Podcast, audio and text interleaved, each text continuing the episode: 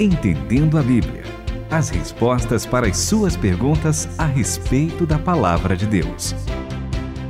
Olá para todos! Está começando a partir de agora mais um Entendendo a Bíblia com Itamir Neves, André Castilho, comigo, Renata Burjato. E eu lembro que tinha uma integrante da nossa equipe que a gente brincava, que tinha algumas coisas que eram tão gostosas de comer que a gente falava, ah, isso é tão bom que deve ser pecado, de tão gostoso que é. E a gente brincava porque Deus faz muita coisa boa e permite que a gente aproveite com equilíbrio, não é mesmo, Itamir Neves? É verdade, eu gostei dessa sua colocação, mas aí eu queria acrescentar alguma coisa também.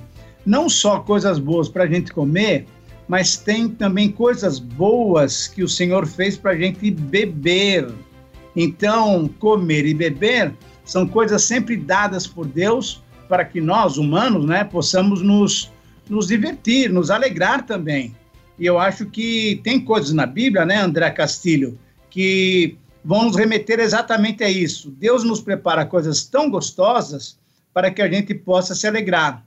Você de... concorda com isso? Não apenas concordo, professor Itamir, como é, a gente vê que na Bíblia há muitas referências ao prazer e ao prazer em Deus. E o prazer, de acordo com a vontade de Deus, é maravilhoso. Inclusive, é o verdadeiro prazer. Quando a pessoa tem algum tipo de prazer que não está de acordo com a vontade de Deus, vai ter consequências perversas naquilo. E a ah. gente tem vários textos que falam sobre isso, certo? Com certeza.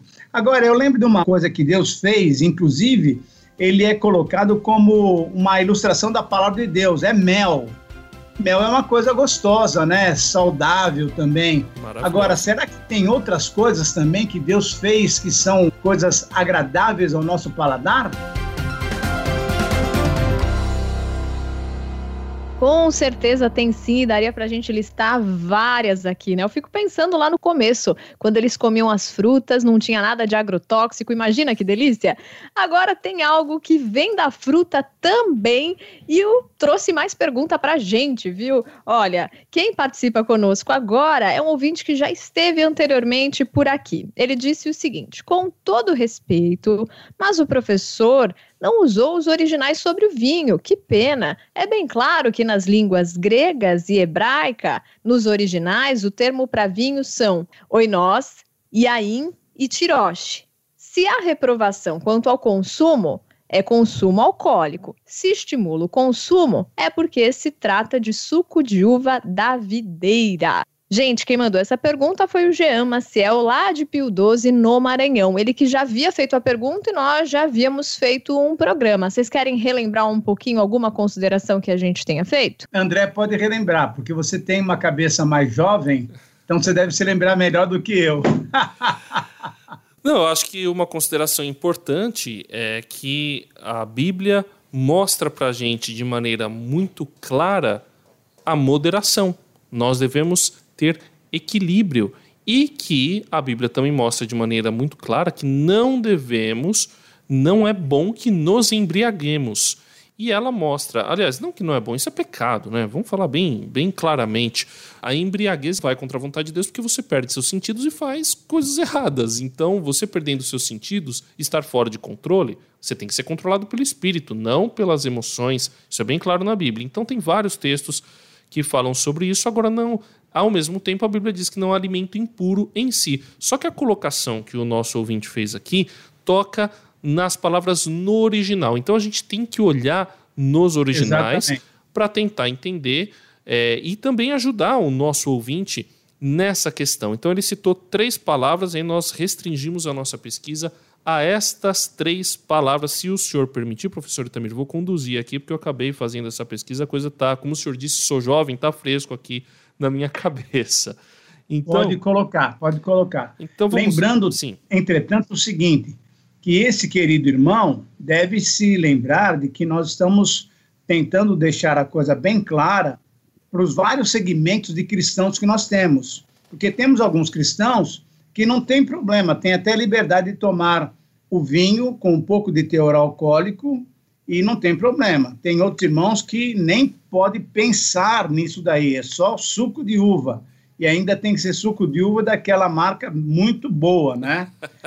Então, nós temos que entender que tudo isso está dentro de um contexto, mas eu acho que valeria muito a pena você colocar, André, exatamente isso, as três palavras que ele menciona, e vamos ver como que é a tradução dessas palavras tanto no Antigo como no Novo Testamento. Com muito carinho, meu querido Jean Maciel, a gente vai tentar te dar um, uns toques aqui importantes. Você citou três palavras, então, para a gente, né? Então, e, e, eu quero deixar outra coisa clara aqui. Dos três que estão aqui, Renata, Itamir e eu, eu venho de uma tradição abstêmia. E até hoje eu mantenho isso. Então, eu estou falando aqui, uh, inclusive, a gente recomenda, né, dentro da minha comunidade, que não se beba a gente toma o suco de uva, a gente segue essa tradição, mas a gente tem que ser honesto biblicamente. Não que o irmão não seja, talvez o irmão não esteja tão bem informado e a gente quer ajudar o irmão com isso. Começando pela palavra tiroche, que é a mais fácil. Tiroche é usada para vinho novo, doce, fresco, sem fermentação. Então, realmente, quando aparece essa palavra, é o suco do fruto da vide, às vezes significa simplesmente a própria videira. Então, tem vários casos, acho que um caso importante que a gente pode citar está lá em Isaías, capítulo 65, versículo 8, em que se diz que a bênção no tiroche, a bênção nesse vinho novo. Essa é a palavra mais específica. Agora eu vou pedir para que o professor Itamir e a Renata leiam outros textos que vão tratar da palavra, de uma outra palavra em hebraico, que também é utilizada para vinho, é a palavra yain. Então vamos lá. Iain. Iain. Gênesis 9, 21. Inclusive, esse texto é um texto muito interessante, porque nós temos uma situação muito, muito delicada aqui, né? Que o nosso querido irmão aqui tomou um pouco demais. Noé bebeu do vinho, embriagou-se, ficou nu dentro da sua tenda. Então, essa palavra utilizada aí na Bíblia hebraica é iain, e na Septuaginta, a tradução do hebraico para o grego é a palavra oinos. Veja que é a palavra que seria no sentido negativo. Mas será que aparece na Bíblia só no sentido negativo? Quem pode ler para mim Salmo 104, versículos 14 e 15? É, revista atualizada, hein? 14 e 15. Fazes crescer a relva para os animais e as plantas para o serviço do homem, de sorte que a terra tire o seu pão o vinho que alegra o coração do homem, o azeite que lhe dá brilho ao rosto e o alimento que lhe mantém as forças. Interessante esse detalhe, hein? O, você pode passar um pouquinho de azeite para brilhar o rosto, mas o vinho alegra o coração. Quer dizer, aqui, então não há, não há uma, uma condenação a essa forma né, de nos alegrarmos. Continue conosco, Entendendo a Bíblia. Existe, quando aparece Yah em Provérbios 20, versículo 1, também para a gente ter cuidado com esse vinho fermentado. Mas é a mesma palavra que aparece dizendo que ele alegra o coração do homem. Agora, em grego, a gente pesquisou a palavra oinos e temos três textos aqui. João 2, versículo 3, o conhecido milagre quando Jesus transformou a água em vinho em Caná da Galileia, nas bodas de Caná. E faltando vinho, a mãe de Jesus lhe disse: Não tem vinho. Disse-lhe Jesus: Mulher, que eu tenho contigo, ainda não é chegada a minha hora. Sua mãe disse aos serventes: Fazei tudo quanto ele vos disser estavam ali postas seis talhas de pedra para as purificações dos judeus, e em cada uma cabiam dois ou três almudes. Disse-lhe Jesus: Enchei de água essas talhas. E encheram até em cima. E disse-lhes: Tirai agora e levai ao mestre da sala. E levaram. E logo que o mestre sala provou a água feita vinho, não sabendo de onde viera, se bem que o sabiam os serventes que tinham tirado a água, chamou o mestre Sala ao esposo e disse-lhes: Todo homem põe primeiro vinho bom e quando já tem bebido bem, então inferior, mas tu guardaste até agora o bom vinho. Então essa palavra aí no sentido positivo do vinho de consumo, Jesus fez um milagre, é a palavra oinos. Agora tem Efésios 5:18, que é o texto que a gente já leu, nem precisa ler de novo, que fala: "Não se embriaguem com vinho, mas enchei-vos do espírito", a palavra também é oinos. E existe outro texto também importante, 1 Timóteo 5:23, que é a recomendação de Paulo para Timóteo. O professor Itamir quer ler? Eu quero ler porque aqui também, então, há uma recomendação muito positiva, inclusive Paulo dá uma uma certa orientação muito clara, né, para Timóteo. Fala assim: não continues a beber somente água. Usa um pouco de vinho, oinos, por causa do teu estômago e das tuas frequentes enfermidades. Quer dizer, ele está passando para Timóteo um remédio, na verdade, né, André? Exatamente. Então, ali, no sentido, no uso positivo do